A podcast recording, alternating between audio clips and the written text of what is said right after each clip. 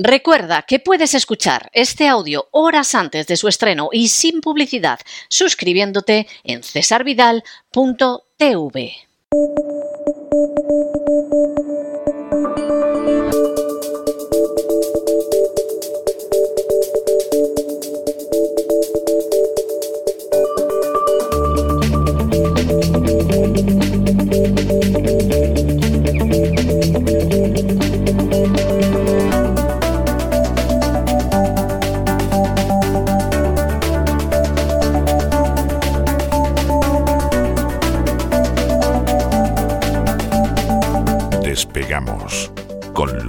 Ramírez. Corremos raudos y veloces hacia nuestro avión, atravesamos el umbral, nos tiramos en plancha sobre los asientos, nos abrochamos los cinturones,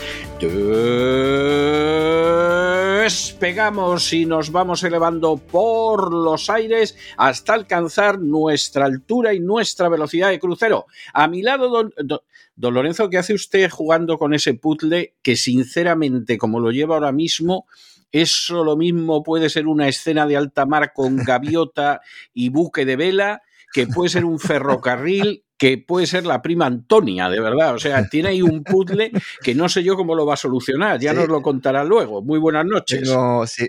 Muy buenas noches, don César. Sí, llevo todo, todo el día de puzzle, sobre todo en las últimas horas, aquí intentando arreglar algunos desaguisados. Yo no sé si el CNI estará detrás eh, de mis problemas tecnológicos de esta mañana, pero bueno, si lo digo a lo mejor, pues hasta queda bien, ¿no? Como que el CNI está entrando en el ordenador de Lorenzo Ramírez por ese nuevo libro, que por cierto aprovecho para decir que mucha gente me escribe el libro del 11M, ya lo he entregado a la editorial, ahora hay que hacer alguna serie de, de ajustes, maquetaciones y estas cosas, y la idea es que salga a principios del año que viene. ¿Eh? Lo sé porque, lo digo porque hay mucha gente que a lo mejor espera regalarlo para las navidades, tendrán que esperar un poco. Nosotros iremos aquí informando de cuándo se publica ese libro y menos mal que tenía muchas copias de esas correcciones porque de verdad que esta mañana he tenido un shutdown, tanto hablar del gran apagón ¿verdad, don César? Y al final el gran apagón no he tenido yo en mi casa esta mañana. Es que estas cosas pasan. Menos o mal... sea, el que, el que se anuncien las cosas no quiere decir que uno esté a salvo de ellas. ¿eh? O sea, hombre, estás a salvo cuando eres Noé y estás diciendo que viene el diluvio, que viene el diluvio, que va a llover y tienes sí. un arca.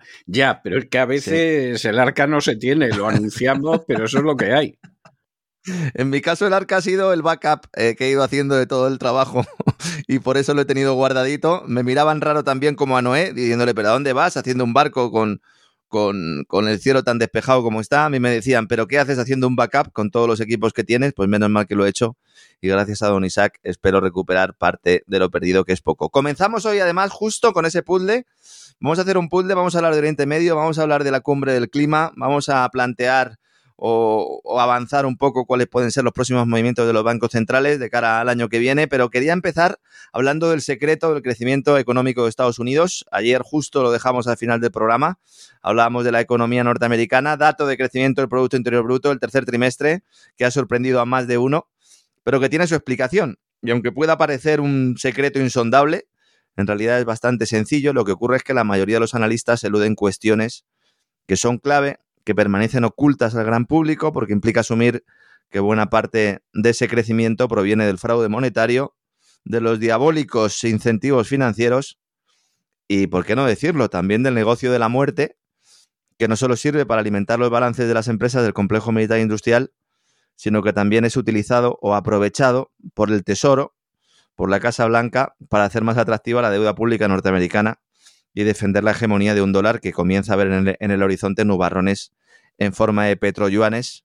Algunos dirían que si el dólar va a ser verde y el yuan se va a ligar al petróleo, pues a lo mejor no van muy desencaminados. Lo que no saben muchos es que el dólar lleva ya mucho tiempo siendo el billete verde y no ha estado respaldado por nada más y nada menos que por esos petróleos eh, con una negociación. Ayer hablábamos de Kissinger y justo pues se nos ha ido. Eh, Kissinger ha fallecido, ¿verdad?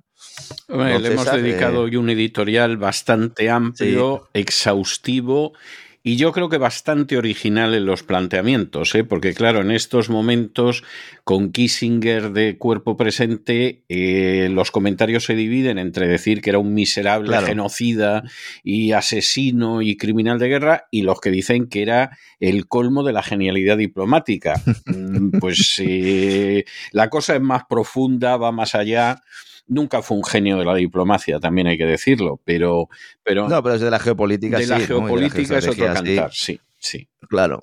De hecho, bueno, yo creo que es un personaje que hemos ido analizando en muchos programas del Gran Reseteo. En los últimos, además, le hemos mencionado expresamente. Alguno con muy mala baba decía que si nosotros hayamos sido los responsables, como en esa serie manga Death Note, en la cual pues hay un cuaderno en el que se van apuntando los nombres de los que van a fallecer. Evidentemente no es así, pero nosotros, por lo menos personalmente, yo siempre he destacado ese, ese papel de Kissinger diciendo, bueno, podemos ir, eh, eh, apretar todo lo que podamos, eh, podemos ir muy lejos en, en la búsqueda de esa hegemonía de Estados Unidos era su trabajo fundamentalmente, pero cuidado porque podemos eh, cometer determinados errores que luego al final pues nos hagan eh, perder esa hegemonía. Y un poco lo que ha, estado sucediendo con China en los últimos años y toda esa ruptura con Eurasia gracias a la guerra de Ucrania, pues yo creo que están un poco en esa, en esa línea. Y por eso Kissinger llevaba semanas y meses advirtiendo de que la política exterior de Estados Unidos era un, estaba fundamentada en graves errores y que estaban deshaciendo buena parte del, del jersey que había ido tejiendo él, ¿verdad? eso es verdad, eso es verdad.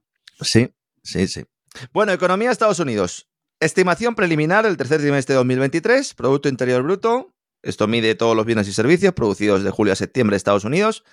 Creció un 1,3%. Hay mucha gente diciendo, no, es que ha crecido un 5,2%. Bueno, que esa es la tasa anualizada. Como siempre que hablamos de este dato, hay que aclarar que en Estados Unidos no se calcula como en Europa. Aquí el dato que se proporciona es el interanual. Lo comparamos un trimestre con el mismo del año anterior, pero en el país norteamericano lo que se hace es multiplicar el crecimiento trimestral por cuatro, lo cual nos da un dato más pegado al presente, pero claro, es más volátil, porque realmente pues eh, cada trimestre tienes que coger ese dato y lo multiplicas por cuatro y nosotros como tenemos en cuenta todo lo que ha sucedido antes, pues es más difícil que un dato puntual en un trimestre afecte al conjunto del año. A mí me parece que el, eh, fijarse en el interanual, que es lo que hacemos en Europa, es, un gran error. Es un gran error porque estás viendo lo que ha pasado eh, eh, hace muchos meses.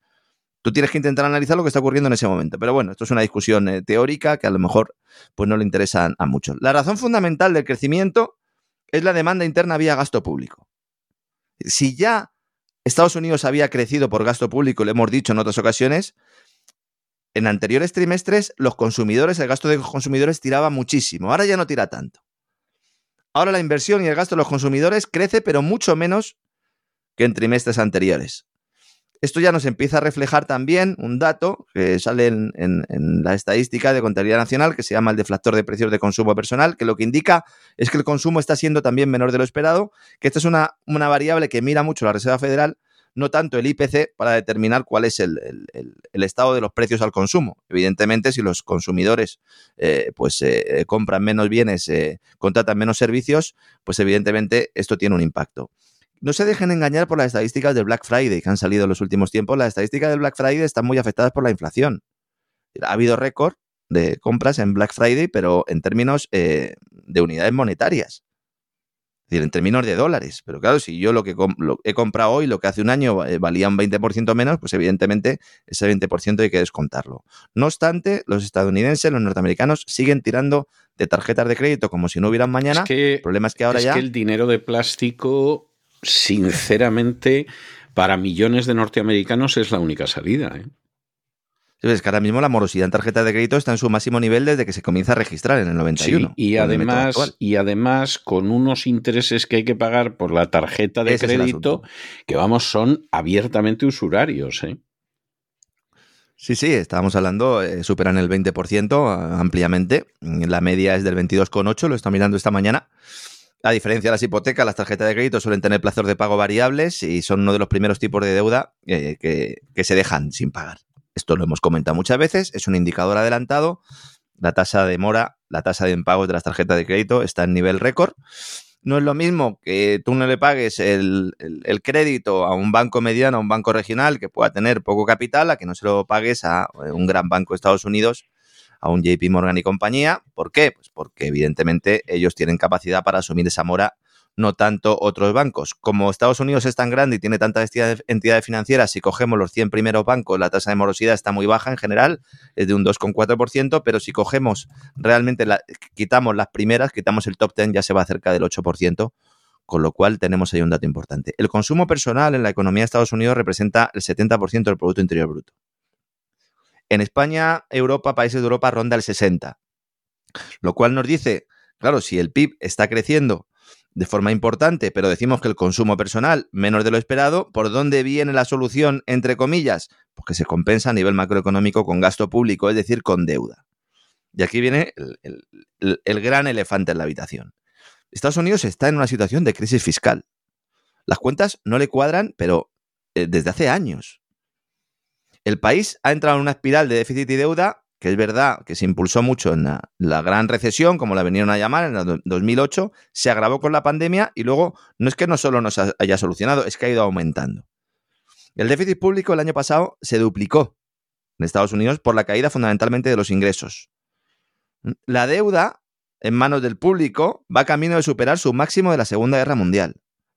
Los tipos de interés a largo plazo, por una mezcla de factores, llegaron a tocar el 5%, sobre todo antes de la guerra en Oriente Medio. Por eso digo que le vino bien, entre comillas, entiéndanme, estamos haciendo un análisis económico, le vino bien a la deuda del Tesoro de Estados Unidos la guerra en Oriente Medio, porque ante el pánico global y ante el temor a que aquello pudiera llevar a una crisis del petróleo, a una nueva crisis inflacionaria, etcétera, etcétera, todo el mundo se tiró corriendo a comprar dólares y a comprar deuda del Tesoro norteamericano. Y si compran mucha deuda del Tesoro del país que sea, eh, se reduce el, tipo de interés y aumenta el precio. Y por lo tanto hay una mayor demanda y si aumenta el precio, pues los que tienen esa deuda en sus balances, no solo el Tesoro, sino los propios bancos, respiran aliviados. El gobierno federal de Estados Unidos, que cierra su ejercicio fiscal el 30 de septiembre, ha publicado los datos de ejecución presupuestaria. Fíjense los datos, los voy a decir grosso modo para que vean. Ingresos de 4,4 billones de dólares, trillón dólares, y gastos de 6,1 billones. Esto es un déficit de 1,7 billones que supera el 6% del PIB. En Europa, las reglas fiscales, aunque no las cumpla nadie, establecen que el déficit no puede superar el 3%. En Estados Unidos está en el 6%. Y además, estas cifras están distorsionadas porque el año pasado la Administración de Estados Unidos apuntó como gasto una quita de deuda de los estudiantes, la famosa deuda de los estudiantes, de 380 mil millones de dólares que nunca se ejecutó porque fue anulada en junio por el Tribunal Supremo, usted lo estuvo explicando en las noticias, ¿verdad? En el boletín de la voz. Entonces, esta reversión de 330 y pico mil millones se ha contabilizado este año como menor gasto. Es decir, que el déficit suma alrededor de 2 billones de dólares, que es el 7,5% del Producto Interior Bruto. La principal causa, como digo, es la caída de los ingresos. Caída de los ingresos. Y lo que ha sorprendido a muchos analistas macroeconómicos es que el déficit se dispare en una etapa de crecimiento y creación de empleo. A nosotros no nos sorprende porque llevamos mucho tiempo diciendo que este es el gran problema de la economía actual. Oiga, si usted crece, si su país crece, usted lo que tiene que hacer es coger y decir, ah, pues entonces gasto menos de lo que ingreso, porque como crezco tengo muchos ingresos fiscales y ese dinero lo guardo superávit para cuando venga los problemas y entonces sí tiro de déficit.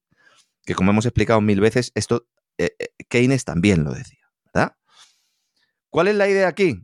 Que en realidad los países no están creciendo porque tengan una situación estructural de crecimiento, sino porque crecen mediante deuda. Por lo tanto, no se puede reducir el déficit, porque tienes que seguir gastando un dinero que no tienes. Esta es la gran estafa del sistema monetario mundial que estalla en el año 2008 y que hasta entonces eh, pues hemos ido arrastrando y empeorando.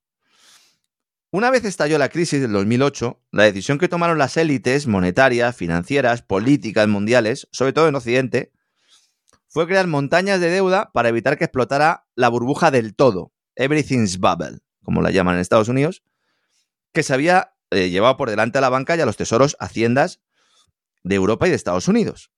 ¿Qué se hizo? Dijeron, vamos a hacer un rescate bancario. Todo esto nos acordamos.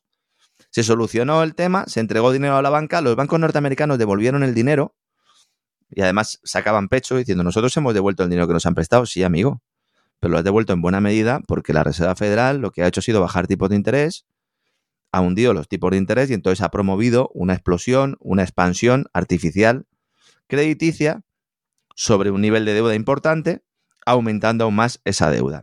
En cristiano, se metió la basura debajo de la alfombra. Se bajaron tipos de interés hasta terreno negativo en términos reales y se promovió el mayor endeudamiento de la historia. Pero se metió bajo la alfombra, vamos, que se veía notablemente la figura de lo que había debajo de la alfombra. Esto es como si tú te sientas en el salón de tu casa y dices, oye, eh, estoy pisando algo en la alfombra. No, no, es que tienes una persona, tienes un cadáver dentro. ¿eh? Entonces, claro, llega un momento en el que aquello empieza a oler. Entonces, tras un amago de subidas de tipos en los años anteriores a la pandemia, la Reserva Federal intentó subir tipos de interés, pero vio que no podía porque se cargaba la economía llegamos a finales de 2019. Y entonces, en el último trimestre, la Reserva Federal sale al rescate ante una crisis de liquidez de caballo que afecta sobre todo al mercado repo de la liquidez a corto plazo. ¿Mm? En un rescate que iba a ser temporal y que luego se convirtió en permanente. Y meses después, con la pandemia, se produce la mayor creación de dólares de la historia. Solo en el año 2020, don César, la Reserva Federal y el Tesoro aumentaron la oferta monetaria cerca de un 30%. Solo en un año se crearon más dólares que en toda la historia, don César. En un año. ¿Esto a dónde nos iba a llevar? Pues a la inflación, ¿no? Lo dijimos, lo apuntamos, citamos estudios. Lo repetimos hasta la saciedad. Lo repetimos hasta la saciedad. Y la gente preguntaba, ¿dónde está la inflación, Lorenzo? Son los mismos que ahora dicen, ¿dónde está la recesión, Lorenzo? Pero Power y Yellen y Lagarde y compañía nos dijeron que no, que estaba todo controlado. ¿Cómo va a haber inflación, muchacho? ¿Cómo vamos a tener que subir los tipos de interés? No, hombre, no. El Banco Central Europeo repetía esto a rebufo de la Reserva Federal, siendo consciente de que si había que subir tipos de interés y reducir gasto público en la eurozona se iría por el sumidero de la historia. Pero entonces, ay muchacho, la joroba esa de la que hablaba Lagar empieza a verse, la lámpara de Aladino de la que hablaba el ministro de Escribá empieza también a conocerse y comienza a subir la inflación. Los precios van subiendo, los precios se van disparando. Con Biden en la Casa Blanca, calientan el avispero ucraniano, vuelan el gasoducto Nord Stream, disparando los precios de la energía. Putin comienza la operación militar para proteger a las repúblicas del Donbass, para alejar su frontera de las manos de la OTAN. Y entonces el discurso de la Reserva Federal y del resto de bancos centrales es, claro, que hay inflación por Putin. Nosotros no hemos tenido nada que ver. Hay que subir tipos de interés. Dice, pero ¿no había usted empezado ya a subir tipos de interés antes? Dice, sí, pero se habría solucionado en pocos meses, pero claro, con Putin ya. Fíjense cómo se han ido buscando excusas para no hacer lo que había eh, que haber hecho en 2008, que es afrontar una quiebra de todas las burbujas que había. En 2008 tendría que haber habido una crisis de estas eh, eh, que te llevan a la catarsis. Recordará, usted bueno, César recordará no estaban, No estaban en absoluto por la labor de eso. no, no. ¿Se acuerda usted cuando en la reunión aquella del G20 decían que iban a refundar el sistema económico mundial, ¿no? Y se hablaba del nuevo Bretton Woods, que esto también sale de vez en cuando. Me, me hace mucha gracia a mí esto del nuevo Bretton Woods. Es como lo del cambio en el patrón del modelo de crecimiento, todas estas cosas que salen siempre en las crisis. Y entonces decían, no, pero esto lo vamos a cambiar, además está Obama. Y Obama es la nueva economía, etcétera, etcétera, ¿verdad? Evidentemente no se hizo nada. Se hizo justo lo que no había que hacer, que era no afrontar la crisis y decir, bueno, pues vamos a endeudarnos, vamos a endeudarnos. A pesar de los incrementos de tipos, la inflación no cedía. ¿Por qué? Porque estaba siendo acompañada por un aumento del gasto público, no de una reducción como habría que hacer si se quiere controlar la inflación. Y ahora el problema, como en toda crisis, ya no es tanto inflacionario, que también, sino de deuda. Para que las economías crezcan, se endeudan y ese endeudamiento cada vez es menos eficiente. Si llega un momento en el que yo me tengo que gastar más euros en endeudarme o en pagar el coste de esa deuda que el euro que genero de crecimiento, lo que estoy haciendo es un pan con unas tortas. Estupendo. Y entonces llega la guerra Oriente Medio. Y esa deuda del Tesoro, esos treasuries, esos bonos a 10 años de Estados Unidos que estaban en el 5%, y siempre hemos dicho que por encima del 1,5% existe riesgo de recesión, existe riesgo de desplome del mercado, pues de repente empezó a desinflarse ese 5% y empezó a bajar. Por lo que comentaba antes, porque es un activo refugio, y como en los bonos la relación es inversa, rentabilidad-precio, si tú compras muchos bonos, si tú reclamas muchos bonos porque hay un incremento de la demanda, porque no vas a tener deuda de Mozambique, es decir, si se va el mundo al garete, ¿qué quieres tener por deuda de Estados Unidos? Que son los que tienen la policía mundial, que son el imperio, etcétera, etcétera. Esto es lo que China a medio plazo quiere sustituir un poco para que la gente cuando haya problemas diga, no, no, yo quiero yuanes. Pero todo eso todavía no está. Ahí hay mucho camino por andar. Y entonces la gente demanda los dólares, la gente demanda la deuda y reduce esa presión sobre esa deuda. Y los bancos se benefician. ¿Por qué? Porque los bancos son los que han comprado fundamentalmente esas montañas de deuda pública. No solo los bancos norteamericanos, también bancos de otros países, también los chinos. Y los bancos de Estados Unidos, último dato, ayer lo conocimos, tienen en pérdidas no realizadas, es decir, ellos compraron los bonos a un precio y se ha reducido ese precio de los bonos, a pesar de lo que estoy diciendo yo, porque los compraron eh, eh, a un precio muy alto, muy alto, pero claro, le había que echar una mano a Yellen, tienen unas pérdidas no realizadas derivar de esta compra de bonos del Tesoro y también de deuda hipotecaria que ronda los 700 mil millones de dólares. 700 mil millones de dólares. Los bancos de Estados Unidos están montados, subidos, sentados encima de una montaña de deuda hipotecaria y de bonos del Tesoro, que si la vendieran hoy, al precio actual, perderían 700 mil millones de dólares. Por lo tanto, ¿qué van a hacer? No venderla. ¿Para qué? Para que esas pérdidas no realizadas no se conviertan en realizadas. Pero ¿qué pasa? Que hay entidades que, no pueden hacer eso porque tienen que ir recapitalizando y por eso tenemos a bancos medianos, a bancos regionales con problemas, aunque nos diga la Reserva Federal que no es así. A que me van siguiendo eh, nuestros amigos. A que si se lo cuentan así, se entiende. Aunque algún concepto se pueda escapar o pueda ser un poco más o menos complicado. Sí, pero, claro, está claro como el agua clara. ¿eh? Pero no se lo explican así. Este montante, he redondeado yo 700 mil millones de dólares en pérdidas no realizadas, en realidad son 684 mil y han aumentado un 22% en el último año. Y se debió principalmente a la subida, a, todo lo que he comentado de la deuda pública, pero también a la subida de los tipos hipotecarios. Los amigos de Estados Unidos lo saben. ¿A cuánto están los tipos de las hipotecas ahora en Estados Unidos? Al 7, al 8. Entonces, si suben los tipos hipotecarios, se reduce el valor de los valores de deuda respaldados por las hipotecas en manos de los bancos. Otro problema aunque tenemos ahí. Pero esto no nos decían que ya no iba a pasar después de la crisis de 2008. Lo de la deuda hipotecaria, la titulización hipotecaria. ¿No decían que ya no iba a haber burbujas aquí? Pues claro que hay burbuja, la misma. Se ha hecho exactamente lo mismo. Con un problema añadido que se ha hecho también en otros sectores. Deuda de tecnológicas, deuda corporativa. Tenemos la burbuja del todo multiplicada exponencialmente. Por lo tanto, cuando les digan que ha terminado realmente la crisis bancaria, no. La Reserva Federal está a ver cómo hace eh, o cómo gestiona esa crisis. Tenemos también un problema en el inmobiliario comercial, hay que decirlo. También la morosidad está en máximos en la deuda del inmobiliario eh, comercial, del real estate que tiene que ver con oficinas fundamentalmente. La pandemia además generó y los confinamientos generaron un cambio, ¿verdad?, en el trabajo que todos hemos eh, vivido de alguna u otra manera. Y la morosidad inmobiliaria marca en Estados Unidos récord de los últimos 10 años, con Europa en alerta. Todos aquellos que decían que no había crisis inmobiliaria, pues no sé, no les voy a decir que le peguen fuego a su biblioteca, pero que intenten ampliar un poco el foco, ¿eh? Tenemos suspensión de reembolsos en Europa también de fondos de Blackstone, de Starwood, lo hemos comentado en algunas ocasiones. Bola de nieve, ah, decía el confidencial esta mañana. Hombre, pues hace un año no hablaban ustedes de bola de nieve, que se está deslizando por la ladera de la montaña del mercado inmobiliario. Es bonito esto, ¿verdad? Sí, sí, sí, queda muy bien se le lleva diciendo a la gente, no se preocupen, que no va a pasar nada, y ahora dicen, uy, cuidado. Por eso, a pesar de todo esto que estoy contando yo aquí, que saben los inversores y que saben los grandes jugadores y los grandes fondos, por eso, aunque parezca un contrasentido, está subiendo la bolsa. Porque está la cosa tan mal, porque los indicadores adelantados o del presente, si queremos decirlo así, nos muestran ya un contexto recesivo que todos esperan que los bancos centrales el año que viene bajen tipos de interés. ¿Lo harán? No lo sabemos. Todo depende de unos tipos a los que no ha votado nadie y que sirven a intereses muy oscuros.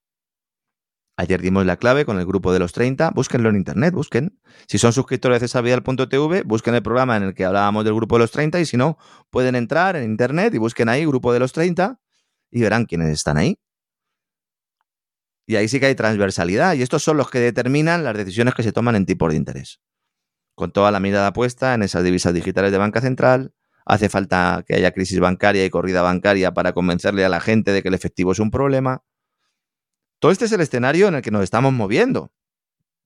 Y ahora mismo, si uno se coge el, consenso de analistas de FedWatch, que es una herramienta de la Reserva Federal que nos sirve para ver cómo están las apuestas, en realidad es algo así, sobre eh, la evolución de los tipos de interés, ahora mismo se espera que haya cuatro bajadas de los tipos de interés el año que viene en Estados Unidos. No una ni dos, no, no, cuatro. Que empezarían a producirse en mayo. Yo creía que iban a empezar en septiembre. Pues el mercado ahora considera que van a ser en mayo. Insisto, esto no quiere decir que se vayan a producir. Lo tienen que decir Powell y sus muchachos. Con las recomendaciones y los consejos de Yellen y sus muchachas, y de JP Morgan, Jamie Dimon, BlackRock, Vanguard, Fidelity todos los sospechosos habituales y amiguetes. Por cierto, felicitar de aquí a Larry Summers, que ha pasado a formar parte del consejo de administración de OpenAI. No hay nada como dar un golpe de estado, ¿verdad? A través de Microsoft para que te caiga un carguito. Bueno, este por lo menos es de los que saben, también hay que decirlo. También está en el grupo de los 30, por cierto. Y ahora mismo hay una cierta euforia. Es que fíjense cómo en una economía sana esto no pasaría. En una economía sana ahora todo el mundo estaría asustado. Pero parece que el único que estoy asustado soy yo, ¿no? pues no, señores. La gente sabe lo que hay. Y hay una sensación de euforia ti mismo porque dicen, no, no, enseguida bajan tipos y viene el rescate. Todas las crisis, en todas las crisis sucede lo mismo. Una de, una de dos o se pega un golpe tremendo la bolsa, aprovechan los gobiernos para decir, ah, pues sí hay una crisis importante, fíjense estas cifras macroeconómicas que tengo que ya no son tan buenas, pero no son las mismas de hace un mes, sí, pero ahora ya no son tan buenas, etcétera, etcétera. Y entonces se baja tipo de interés de forma masiva y empieza una crisis, porque a pesar de la baja de tipos los problemas son endémicos, son estructurales, o bien es al revés. Baja el Banco Central los tipos de interés y entonces dicen todos, ahí va, sí que tiene que estar la situación mal para que bajen estos los tipos de interés. Y entonces todo el mundo empieza a deshacer posiciones en bolsa y hay caída bursátil y se produce el mismo efecto, el gobierno saliendo diciendo está la cosa muy mal. ¿No recuerdan ustedes en 2008 a Zapatero y Rajoy de la manita diciendo que estaba la cosa muy mala eh, justo después de quebrar Lehman Brothers? Y que iban a poner en marcha una cosa que se llamaba el FAF, que era el Fondo de Adquisición de Activos Financieros. FAF. Rescate financiero. A la limón. Zapatero y Rajoy, Rajoy y Zapatero, qué bonito, ¿eh? Qué bonito. ¿Se imagina usted ahora a Sánchez Díaz Feijó? Me los imagino, César. Me los imagino, con Garicano al lado, ¿verdad? Yo también, y con Garicano efectivamente sirviendo las gaseosas. sí, es algo, es algo verdaderamente tremendo, sí. Esto es lo que está explicando que todavía estén creciendo los productos interiores brutos de determinados países. El de Estados Unidos, lo acabo de explicar hoy, He hablado otros días del de España. El de España también está muy influido por ese gasto público. Y alguno podrá pensar, bueno, ¿y Alemania? ¿Qué pasa Alemania? Pues que ni con gasto público Alemania puede tirar. Y ahora está diciendo el gobierno alemán, como explicamos ayer, no, no, nosotros también con gasto público, ¿eh? Claro, en este contexto, evidentemente, pues sube el precio del oro ante la expectativa de la bajada de tipos, también porque China está comprando, para prepararse ante una quiebra del sistema monetario.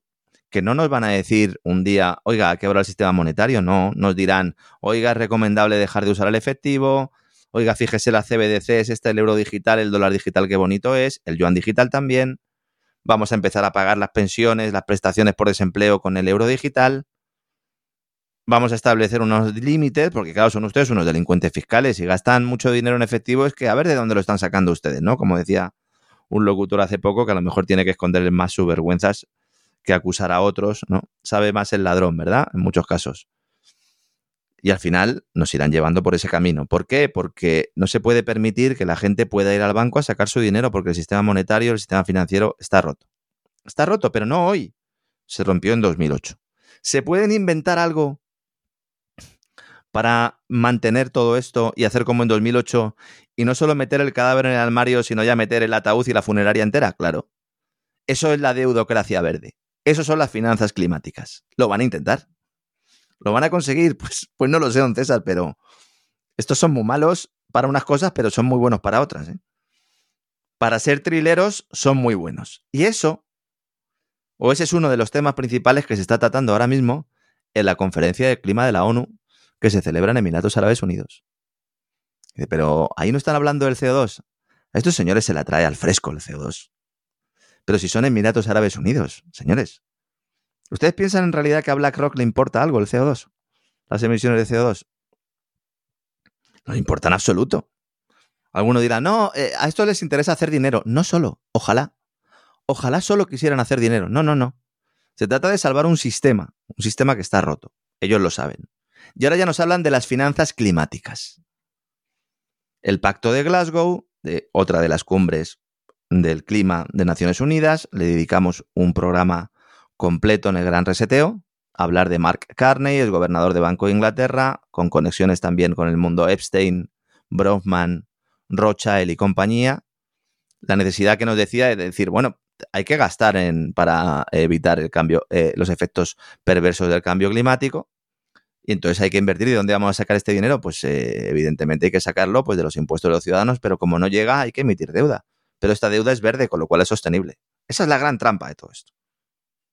Y hoy leyendo algunos, eh, algunas reflexiones sobre el COP28, mm, me suelo meter también en, muchos periódicos, eh, en inglés evidentemente, de países africanos también, para ver cómo ven esto, porque ellos van a ser utilizados como excusa, porque ellos nos dicen que el dinero eh, que nos saquen a todos en intereses, en deuda, en impuestos en el primer mundo, ir destinado a ayudar al tercer mundo a cumplir con los objetivos de emisiones de CO2. Y entonces, leyendo una entrevista que le hacían precisamente a la directora de Justicia Climática de Open Society, del chiringuito de Soros, Yamit Dagnet, nos explicaba en un periódico que se llama una web que se llama African Arguments, argumentos africanos, evidentemente ya se podrán imaginar de dónde sale la financiación, nos explicaba de qué va esto. Entonces vamos a hacer un, análisis de lo que ellos nos dicen y lo vamos a traducir para que no les puedan engañar, ¿no? Ellos plantean que es necesario mm, una reforma de la financiación de la lucha contra el cambio climático y que es esto lo que necesitan los países en desarrollo. Esto ya es una gran falacia. Lo que necesitan los países en desarrollo son dos cosas. Energía barata, o que les dejes tú que gestionen su energía barata, porque muchos de estos países tienen hidrocarburos, fundamentalmente. Y dos, que no les pongas aranceles para que puedan vender sus productos fuera. ¿De esto se habla? No, de esto no se habla. De lo que se habla es de quitarles, robarles esos recursos vía Fondo Monetario, etcétera, etcétera, por un lado, y por otro, conseguir que eh, sus productos no sean competitivos y que por lo tanto eh, pues requieran unos ingresos o requieran una transferencia de dinero constante para que ellos nunca sean países del primer mundo. La estrategia de la ayuda al desarrollo también lo hemos contado. Sí, la, estrategia de la ayuda al desarrollo te puede tronchar de por vida. Claro. La ayuda al desarrollo, que La ayuda al desarrollo es decirle al agricultor africano, mate usted esa vaca que yo le voy a enviar el leche en polvo. dice, bueno, pero ¿y, si mato mi vaca? Si mañana usted no me manda la leche en polvo, ¿de dónde voy a sacar la leche? Claro, es que ese es el asunto. Se trata de que tú sigas sin tener leche de una vaca y que tengas que mendigarme a mí para que yo te dé la leche en polvo. Y si mañana yo le pongo sanciones a un país porque ha ido a defender unas repúblicas en el este de Europa, a los cuales se les estaba pasando a cuchillo y, a los cuales se estaba atacando día sí día también, pues entonces te digo que te retiro la leche en polvo y el cereal también te lo retiro. Y esto es lo que estamos viviendo. Entonces le preguntaban a la directora de Justicia Climática, vaya cargo, ¿eh? Esto en la tarjeta debe quedar muy bien, ¿no? Directora de Justicia Climática le preguntaban cuando se habla de financiación de la lucha contra el cambio climático, ¿a qué se hace referencia? ¿Para qué se necesita? Y nos explicaba la señora de Soros, la señora que trabaja para Soros, no la mujer de Soros. La financiación para el clima es dinero movilizado para apoyar acciones que reduzcan las emisiones de carbono y ayuden a las comunidades a hacer frente a los impactos del cambio climático. Lo cual incluye esfuerzos para adaptarse, pero también para hacer frente a pérdidas y daños irreversibles. ¿No han tenido problemas derivados del cambio climático que se lleva produciendo desde que el planeta es planeta países africanos no han tenido problemas en el acceso a recursos hídricos, no han tenido problemas en el acceso a alimentos. Y lo que quieren estos es establecer un sistema de que quien contamina paga de tal manera que se penalice a los países del tercer mundo, en vías de desarrollo, subdesarrollados, como quieran llamarlos, si deciden ponerse a quemar carbón o a quemar petróleo para producir energía, que es justo lo que está haciendo Alemania. Pero ¿qué tipo de, tomadura de pelo es esta? ¿Qué pasa? Que los países africanos no pasan por el aro. Usted lo ha contado y lo ha explicado muchas veces, ¿no? Sobre todo a raíz de la pandemia. Los países africanos han dicho, no, no, a nosotros déjanos en paz. Luego, cuando llega el tema ucraniano, sanciones occidentales, dicen los países africanos, yo le compro a Rusia y le voy a seguir comprando a Rusia, a mí déjame en paz. No es que usted no pueda hacer negocios con China, ¿por qué no? Es que usted hace negocios con los hidrocarburos. Bueno, pues los mismos que me quiere usted robar. Todo el cuento este de no superar un grado y medio de calentamiento, todo esto va por ahí. Y entonces plantea la directora de Justicia Climática de Open Society. Se necesitan ayudas financieras para impulsar los cambios necesarios hacia una economía más resistente y baja en carbono. Y el continente africano se enfrenta a catástrofes extremas e inmediatas. Y va a haber daños irreversibles. Y para eso, lo que plantean esta gente es reducir las emisiones de CO2. Ojalá, le digo, don César, reduciendo las emisiones de CO2 se pudieran parar los efectos y daños irreversibles que lleva un proceso de cambio climático. Ojalá, porque sería, sería maravilloso, pero. Claro. Y aquí está otra de las grandes trampas. Si yo me fijo en una variable que en realidad no es tan importante para solucionar un problema que yo quiero solucionar, fundamentalmente metiendo la mano en el bolsillo de los demás, qué mejor que no se pueda solucionar con mi medida. Tiene que ser un problema que no tenga solución. Y el cambio climático es un problema entre comillas, que no tiene solución. Y digo que entre comillas porque va a haber territorios que con un cambio de clima se vean beneficiados. Como ha sucedido desde que el mundo es mundo. Y como mm, dicen todos los geólogos, o casi todos. Casi todos. Hay alguno que no, a lo mejor le hace falta un par de copas al que no, pero al final todos los geólogos terminan confesando que esto de la ciencia climática es un timo. Es un timo.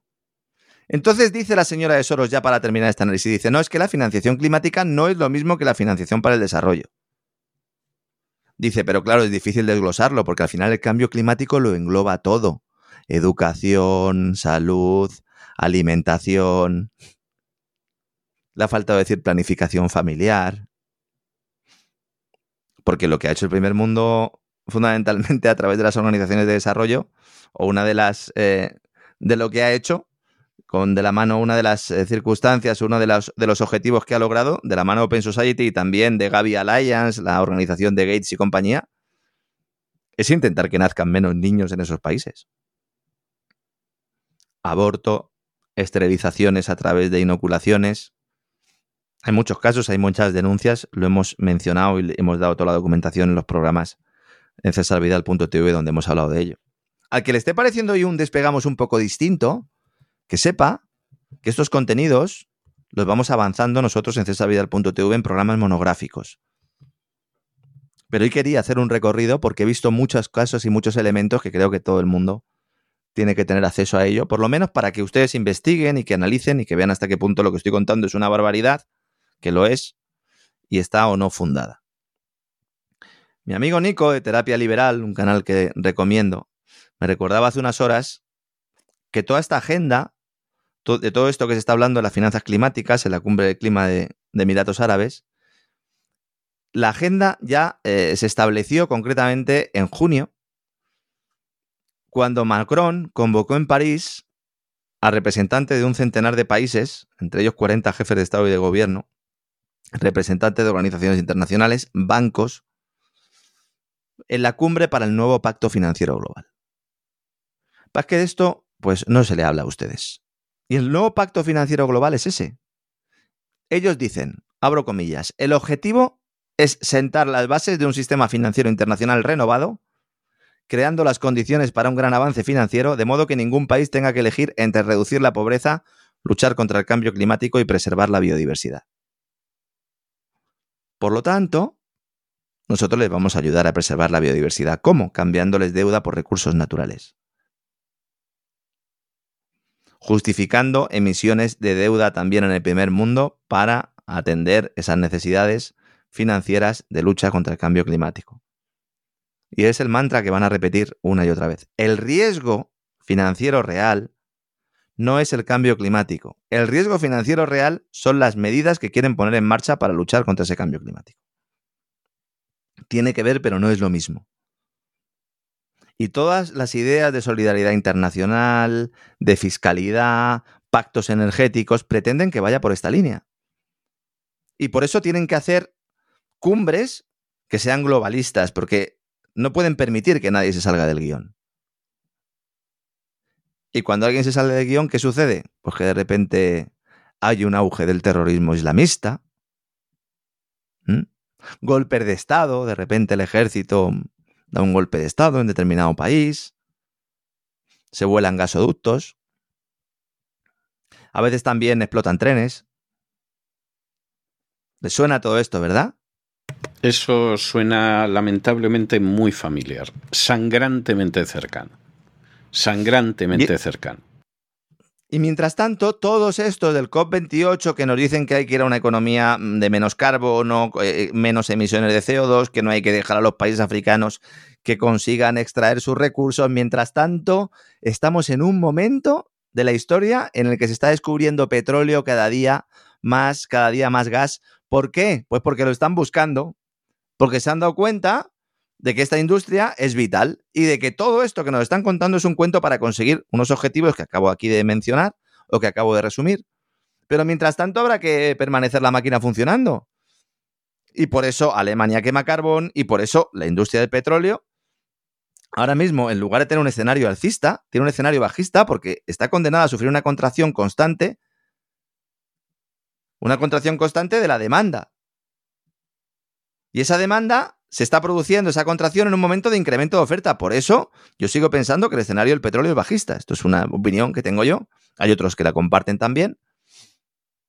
Veremos qué pasa con la industria de las plataformas marinas y de la estación de petróleo en el mar y aguas ultraprofundas. Son peligrosas, son caras, pero de verdad que, que se está descubriendo una cantidad increíble de petróleo, de gas mejoras tecnológicas que permiten reducir costes y que están creando un nuevo ciclo de crecimiento en la industria. Es verdad que para eso se necesita que el precio del crudo esté por encima de los 60 dólares el barril. Arabia Saudí quiere que esté por encima de 80. Estados Unidos no quiere que baje por debajo de 60, quiere que esté entre 60 y 80. Alguno pensará, bueno, pero ¿no le vendría bien a Biden que el precio del petróleo bajara por debajo de 60? No, porque entonces la industria del fracking, sobre todo determinadas instalaciones, dejarían de ser rentables. Algunos consideran que el límite puede estar en 45 dólares. Pero bueno, es para que se hagan una idea. Tampoco es una cifra objetiva. Hay diferentes estudios. Pero bueno, esa es la idea que tienen cada uno. Entonces, con un barril por encima de 80 dólares, hay incentivo para la exploración y por eso se están descubriendo mucho crudo mar adentro. Hay un periodista español que se llama Vicente Nieves, al cual he mencionado en alguna ocasión. Me gustan los análisis que hace en términos de política monetaria. Escribe en El Economista y lleva eh, semanas haciendo un análisis de todos estos nuevos descubrimientos. De hecho, yo prácticamente lo he seguido todo a través de él. En Guyana, en Namibia, Brasil, Oriente Medio y luego los yacimientos de Gaza de los cuales ya hemos hablado aquí en algunas ocasiones. ¿no? Y al mismo tiempo, Rusia, mientras se están produciendo todos estos movimientos, está logrando el mercado, los yacimientos de Irak, don César. Noticia sorprendente. Lo cual, lo cual es verdaderamente tremendo. Yo recuerdo, y discúlpeme que le robe un minuto, pero es que me parece. Lo he contado. Lo he contado, lo he contado en alguna ocasión y me parece que merece la pena recordarlo. Estando yo ya exiliado en Estados Unidos, una tarde, hablando con una persona muy mayor de, del Partido Republicano, este hombre superó los 100 años, falleció ya hace algunos años, pero superó los 100 años, me comenta en medio de la conversación. Dice, bueno, por supuesto, invadimos Irak no porque hubiera armas de destrucción masiva, ni hubiera una amenaza para la paz internacional, ni cosa parecida. O sea, no invadimos Irak por eso. Invadimos Irak por dos razones. Una, asegurar el suministro de petróleo y dos, asegurar la seguridad de Israel. Y me decía, dice, la primera, ninguna razón de ser, porque al final nosotros en Estados Unidos nos autoabastecemos, no nos hacía maldita la falta invadir Irak. Dice, y la segunda, que era dar más seguridad a Israel, yo no tengo nada claro que Israel ahora mismo esté más seguro que cuando se produjo la invasión de Irak. Y efectivamente era cierto, pero ya ahora el remate. El petróleo de Irak, lo mismo llegan a controlarlo los rusos. O sea, lo, de la guerra de Irak eh, va, va a ser un paradigma de aquel que decía, no es que esté bien o es que esté mal, es que fue un gran error. Bueno, pues la guerra de Irak fue algo espantoso, terrible. Al contribuyente le costó lo que no está en los escritos aquí en Estados Unidos. Murió muchísima gente y encima nos vamos a enterar de que no ha servido absolutamente para nada. Salvo, eso sí, para que el complejo industrial militar llenara las arcas. Vamos a hablar este sábado en el Gran Reseteo, vamos a analizar eh, todo ese, ese movimiento, precisamente la influencia de Israel en el PANAC, en el proyecto por el nuevo siglo americano, eh, todo lo que sucedió en torno al 11S, por lo menos haremos una pasada porque ya hicimos un programa completo hablando de todo esto y vamos a entrar también en algunas conexiones importantes de inteligencia. El programa del sábado eh, va, a ser, va a ser explosivo, lamentablemente y literalmente eh, va a ser así, ¿no? Espero que nuestros amigos nos acompañen. Pero lo dirá que es tremendo. Yo estaba esta mañana leyendo eh, Oil Price. Eh, Oil Price es una web, como dice su propio nombre, o como determina su propio nombre, dedicada a información sobre hidrocarburos. Y ahí hay un, tipo que se llama Simon Watkins, que ha escrito varios libros sobre el mercado del petróleo. Lleva mucho tiempo trabajando como divulgador, pero también ha sido trader en los mercados de Forex. Es un tipo que sabe sobre bonos, sobre sobre economía financiera y también sobre materias primas y planteaba esto, ¿no? Estaba explicando que Rusia ha tomado el control del mayor descubrimiento de petróleo de Irak de los últimos 20 años, yacimiento iraquí de Eridu, que contiene entre 7.000 y 10.000 millones de barriles de reservas. Eh, fuentes de nivel de la industria petrolera rusa a las que ha accedido este hombre eh, ha hablado eh, con él y han afirmado que la cifra real podría ser un 50% superior a, a, esos 10.000 millones de barriles hay que también contar que normalmente cuando hay descubrimientos de este tipo siempre hay un poquito de propaganda, por lo tanto vamos a quedarnos con la primera cifra, entre 7 y 10 mil millones de barriles de reservas. Pero en cualquier caso, este yacimiento eh, de Eridu, que está en la parte de la región iraquí de exploración y desarrollo del, bloque 10, el denominado bloque 10. Pero además, es el mayor... además está yendo usted al tercer milenio antes de Cristo. O sea, Eridu, que era una de las ciudades-estado verdaderamente importantes de, de, Mesopotamia. Es que, es que de verdad, yo a veces tengo la sensación de que, de que hay momentos en que nos subimos en la máquina del viaje en el tiempo y vamos ni se sabe dónde. Yo creo que de un momento a otro, de un momento a otro, vamos a ver a Satanás otra vez ofreciendo a alguien en el desierto el poder de todos los gobiernos del mundo. Pues seguramente, y al tipo con barba, las alas y la piña en la mano, ¿no? Sí, que también había, ¿verdad? Esa cultura mesopotámica, esa piña que también simbolizaba el, el conocimiento. No es casual que cuando se produjo la invasión de Irak y luego, pues posteriormente cuando hubo la, colonización o la ocupación norteamericana, cuando surge el ISIS, del cual también hemos hablado largo y tendido, el ISIS una de las primeras cosas que hizo fue empezar a destruir un montón de, vestigios y un montón de, bueno, pues de historia, de la historia del mundo, de la historia de la humanidad. Y uno de los enclaves que más castigados fueron fueron precisamente el de Eridu. Habría que preguntarse por qué, ¿no? Si uno conoce un poco lo que es el origen del ISIS, a lo mejor pues se da cuenta de que eh, formaba parte del plan y que esa guerra contra el terror al final era una guerra del terror eh, para aterrorizarnos a los ciudadanos, ¿no? Pues allí en Eridu está el desarrollo del bloque 10, que es el mayor hallazgo de petróleo de Irak, como digo, los últimos 20 años. Rusia quiere controlarlo todo y como los chinos también quieren meter la cuchara, pues ha dicho Rusia-China, bueno, pues lo hacemos juntos. Porque la idea es eh, de Moscú y Pekín a este respecto, evidentemente es mantener a Occidente fuera de los acuerdos energéticos en Irak para mantener a Bagdad cerca del nuevo eje Irán-Saudí. Que esto ya es el puzzle. Por eso hablábamos al principio del puzzle, porque los saudíes ahora mismo, bueno, llevan ya un tiempo, además de negociar con Israel, esa supuesta paz, esa supuesta eh, eh, alianza que podrían tener también en materia energética, lo primero que hizo cuando China le ofreció la posibilidad de sentarse con Irán es decir que no solo iban a llegar a acuerdos comerciales con Irán, sino que iban a apostar por infraestructuras en Irán. Irán no es un país retrasado, por mucho que algunos se sigan considerándolo. En el ámbito político y en el ámbito religioso cada uno tendrá sus opiniones, pero como país, como país económico, no está retrasado y los problemas que ha tenido han venido, han venido sobre todo de la mano de las sanciones que se le han impuesto por parte de Occidente, por parte de Estados Unidos. Entonces, la aprobación de la semana pasada. Le voy a decir, pero obviamente no ha, puedo. Estado, además, no, no ha estado. No, no he estado en Irán, pero, pero le puedo decir, porque además, eh, en fin, eh, voy a ocultar el nombre de, de la persona por discreción que yo recuerdo que en la época en que había una situación especialmente tensa eh, en relación con Ahmadinejad, y yo en aquel momento recuerdo que me manifesté enfrente de la embajada de Irán en Madrid en contra de Ahmadinejad. Creo que es la única vez que me he manifestado en contra de una enfrente de una embajada en contra de la política de ese país. Creo que no lo he hecho nunca más. Lo hice, lo hice en ese caso en Irán eh, yo me quedo sorprendidísimo cuando judío importantísimo, importantísimo, importantísimo, cuya eh, identidad no puedo desvelar, me cuenta que hacía unos negocios fantásticos con Irán, negocios que eran petroleros, y que bueno, que Irán era un gigante de unas dimensiones que, que, nos acabaríamos dando cuenta de ello, pero que era un gigante de unas dimensiones extraordinarias.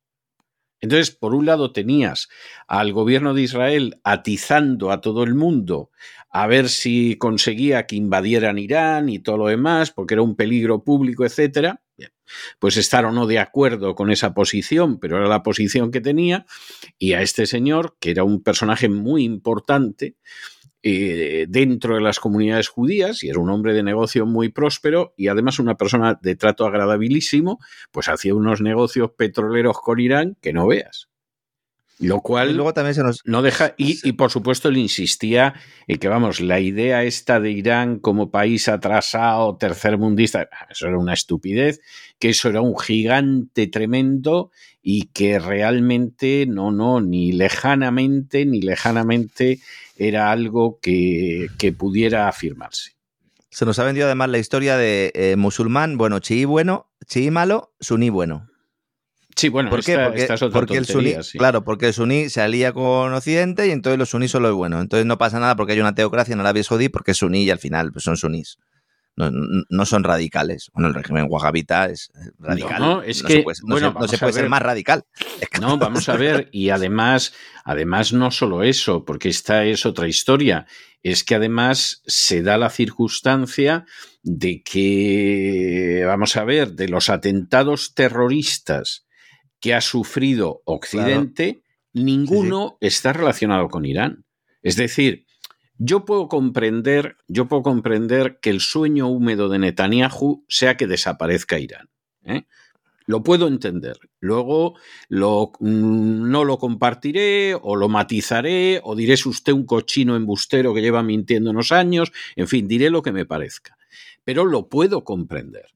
Pero en el caso de Occidente no se le ha perdido nada a la hora de enfrentarse con Irán, absolutamente nada. El régimen puede no gustarte, que me parece lógico, a mí no me gusta lo más mínimo, pero bajo ningún concepto puedes decir que ese es un régimen que amenace a Occidente porque es mentira, simplemente es mentira. Sí, había que vender la idea aquella del eje del mal, todo eso, ¿verdad? Nos viene otra vez a la cabeza todos aquellos argumentos. Y al final, pues es plantear eso. Eh, ¿Irak qué era? Irak con Hussein, que era suní. Entonces vendían la guerra Irán-Irak. Bueno, nosotros vamos con Irak, era lo que se planteaba. Luego ya Hussein había que darle pasaporte. Y entonces ya, pues bueno, dio pasaporte. Bueno, y por cierto, hoy he tenido que recordar cómo en la época, como en esto al final de lo que se trata. Hablando de Kissinger, ¿no? Exactamente, como de lo que se trata es de que la gente se mate entre sí, porque no nos vamos a engañar, o sea, al final esta es la clave del asunto, pues eh, vamos a ver, hubo una época en que el bueno era Irán y el malo era Irak. En la época de ah. Kissinger, el bueno era Irán, el malo era Irak, y además se mantenían guerrillas en Irak para dañar a Saddam Hussein. Eso en la época de Kissinger.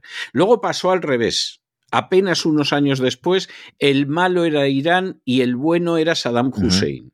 ¿eh? que se entrevistaba con gente como Donald Rumsfeld y demás sujetos de corazón amoroso y compasivo hacia el género humano. Y luego volvió a ser el malo. Entonces, Hombre, vamos a ver, eh, yo comprendo que la gente no puede estar continuamente dentro de lo que es el desarrollo de la geopolítica internacional, pero hombre, hay que mirar un poco lo que hay, porque es que resulta que Saddam Hussein, según les interesaba, era el bueno buenísimo o era el malo malísimo. Al final cayó en una época de malo malísimo. Y con Irán sucede exactamente lo mismo. No, ahora Y que claro, mencionaba esto no es serio, ¿no?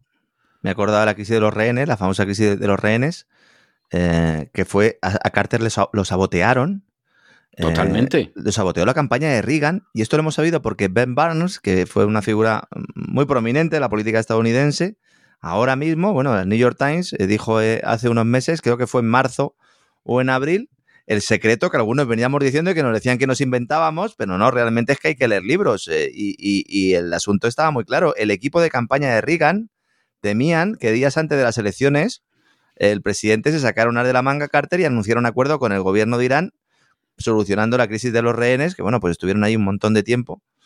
Y ahí acuñaron lo que era el término sorpresa de octubre y no querían que se produjera esa sorpresa de octubre. Entonces hubo un complot. Es que esto es tremendo, ¿eh? Dicho por, confesado por algunos de los que participaron Sí, para retrasar sí, la liberación y que Carter no pudiera jugar esa carta y que no pudiera jugar esa carta en el ámbito electoral. Sí, porque entre otras cosas temían que si Jimmy Carter de pronto conseguía que liberaran a los rehenes en la fecha concreta, pues bueno, lo que sucedía entonces era que lo mismo Reagan perdía las elecciones, porque Carter se marcaba un tanto de oro. Eso, eso está más que conocido, está más que documentado, etcétera. Y la Entonces, cama ¿qué se la? El la cama Partido se la hicieron desde el Republicano Partido presiona a Irán también, ¿eh? para que no los libere. Ya está. Pero es, que, hu- pero es que hubo senadores demócratas que participaron en el complot.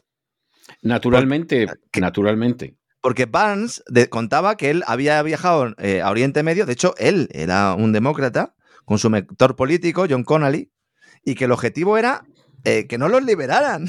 es que es muy Sí, sí. fuerte. Que no Sí. pactaran la liberación. Dice, no, no, no lo soltéis todavía, que todavía el Jimmy este, Carter no gana las elecciones, ¿no? Para que vean es- cómo funciona todo esto, ¿no? Es que, vamos a ver, es que hay cosas que la gente no quiere ver en su momento y yo comprendo que, que son dolorosas de aceptar y todo lo que se quiera, pero son absolutamente reales.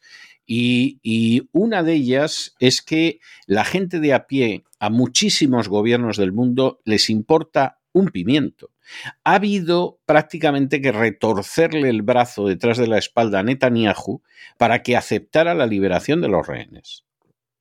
Y eh, cosa que se supone que, vamos, por supuesto, los familiares de esos rehenes en Gaza, retenidos en Gaza, y además no solo los familiares, sino buena parte de la población israelí, les parecía que la liberación de los rehenes era un objetivo absolutamente primordial en toda esta historia. Y a mi juicio, con toda la razón y toda la justicia del mundo.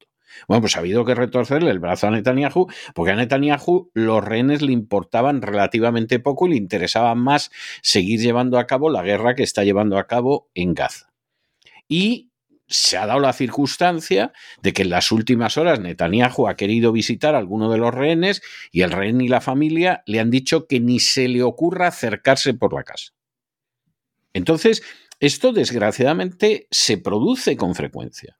Es decir, en un momento determinado, la liberación de un secuestrado, el bienestar de poblaciones civiles, las propias, porque ya en las ajenas ni vamos a pensar, pero las propias, etcétera, son muy secundarias o no tienen ningún valor en relación con determinados objetivos políticos. Porque claro, en el caso de los secuestrados americanos, de los rehenes en Irán, hombre, Irán estaba dispuesto a liberarlos. Pero ¿y si Irán hubiera cambiado de opinión y hubiera decidido degollarlos o ahorcarlos en el último momento? Bueno, eso es algo que por supuesto esta gente ni se planteó. Lo importante era ganar las elecciones Ah, es que a y lo mejor adelante con los faroles. Es que a lo mejor eso hasta les hubiera venido bien a ellos en términos electorales. Eh, bueno, les la- hubiera la venido a lo mejor claro. hasta mejor, sí. Esa es la otra gran cuestión aquí, por eso venimos denunciando con investigaciones rigurosas, con investigaciones serias, cómo se ha mantenido y se ha utilizado el terrorismo islámico, sobre todo después del 11S, para realizar determinadas acciones de política exterior, de geopolítica, de economía, que yo entiendo que muchos eh, pues, eh, se sorprenderán y que les parecerá que se abre un abismo importante, Ya digo, en cesarvidal.tv está todo el contenido. Mucha gente me pregunta, ¿y esto de dónde te lo sacas? Ahí tienen todo el archivo con todos los documentos que mostramos en pantalla y que pues tampoco es que seamos unos grandes investigadores, simplemente intentamos ser honestos e intentamos guiarnos por lo que vemos y buscar cuando hay algo que no cuadra. Arabia Saudí se va a intentar posicionar, eh, va a aprovechar también la crisis de Oriente Medio. Arabia Saudí es, es, la que está jugando a todos los palos. Se acerca a Irán con una oferta para impulsar la cooperación e invertir en su economía, afectada mucho por las sanciones. Luego contaba Bloomberg hace escasos días que quería aprovechar el conflicto de Gaza-Arabia Saudí para acercarse aún más a Irán, en contra de lo que muchos puedan pensar precisamente para plantear eso, que ellos van a ser intermediarios. El príncipe heredero saudí Mohammed bin Salman se ha reunido con el presidente iraní, con Ebrahim Raisi, tras el restablecimiento de los lazos diplomáticos, en un proceso en el cual, pues evidentemente ha tutelado China, como hemos explicado. Ha habido una cumbre en Riyadh, han hablado de abordar todo el tema de la guerra en Gaza. Y bueno, pues hay un, principio de acuerdo importante. Teherán parece que cree eh, las propuestas de Riyadh. Eh, y esto podría explicar, junto con el hecho de que Irán sigue vendiendo petróleo a Estados Unidos, eh, por eso la Casa Blanca no, no, habla mucho de Irán, esto podría explicar por qué Irán de momento no ha dicho esta boca mía eh, ante la masacre absoluta de la población palestina en Gaza. Veremos hasta qué punto esto cristaliza, veremos si efectivamente esas oportunidades de inversión en Irán eh, se concretan. Ya va a ser más difícil sancionar a Irán si está Arabia Saudí metida, si está China metida va a ser más difícil y yo creo que esa es la carta que tienen que jugar ellos también y por eso eh, se están posicionando. Veremos al final lo que sucede, pero es un pool de complicado, como habrán comprobado nuestros amigos, un sudoku imposible. Bueno, espero haber acercado un poco esta realidad a la gente, que esto se mantiene siempre oculto y que hayan eh, pues pasado al menos un despegamos entretenido, a pesar de las de todos eh, los problemas y de todas las circunstancias que planteamos en, en cada vuelo, don César. No le quepa a usted la menor duda de que habrá sido así. Vamos, eso no tiene vuelta de hoja. Eso no, no lo dude usted que así ha sido. Voy a, ver si soluciono, voy a ver si soluciono aquí el, el, problema tecnológico y así mañana podremos conectar otra vez sin problemas. Muy Un fuerte abrazo, César. Sí, sí, mañana mañana, mañana se nos acaba la semana y tiene usted que contar qué va a pasar en Oriente Medio en el, en el gran reseteo. O sea que, por cierto, serie con un enorme éxito de público y de crítica. Es decir, salvo un par de cabreados, la verdad es que la serie está teniendo un éxito absolutamente extraordinario y hay gente que dice que le sigue a usted en el curso de las distintas entregas con un cuaderno y un lápiz al lado para ir tomando notas. ¿eh? O sea, que, eso lo hacemos que yo comprendo. Cuando habla don César también me pongo ya a escribir, o sea que eso lo hacemos al final todos y luego la gente no sabe que después del programa nos quedamos hablando y al final nos acabamos recomendando libros, películas y de todo, ¿no? Sí, sí, sí, sí, sí, porque esto es, esto es un sin parar, las cosas como son, y tiene, tiene bastante lógica. Hombre, vamos a ver, cuando acabamos la grabación de Buscando el Cao, yo me quedo no intercambiando golpes con mi hermano porque sería una forma de suicidio. Eso ya lo hacían antes, eso ya lo hacían no, antes. No, no, nunca lo hemos hecho. Una vez me clavó un tenedor, pero, pero ah. aparte de eso nunca tuvimos así grandes, grandes enfrentamientos y, y entonces nos quedamos un rato también charlando que a veces don Isaac, el pobre, ya viendo que aquello se alarga, dice, bueno, que yo me tengo que ir y, se va. ¿eh? Pero, pero quiero decir que, no solo pasa con usted y, un servidor, sino que pasa también con algún otro después de la grabación del programa. Yo no sé cómo la vida nos da tiempo para dormir, porque, porque es que es un sin parar. Pero bueno, un abrazo muy fuerte, don Lorenzo. Hasta mañana. Hasta mañana.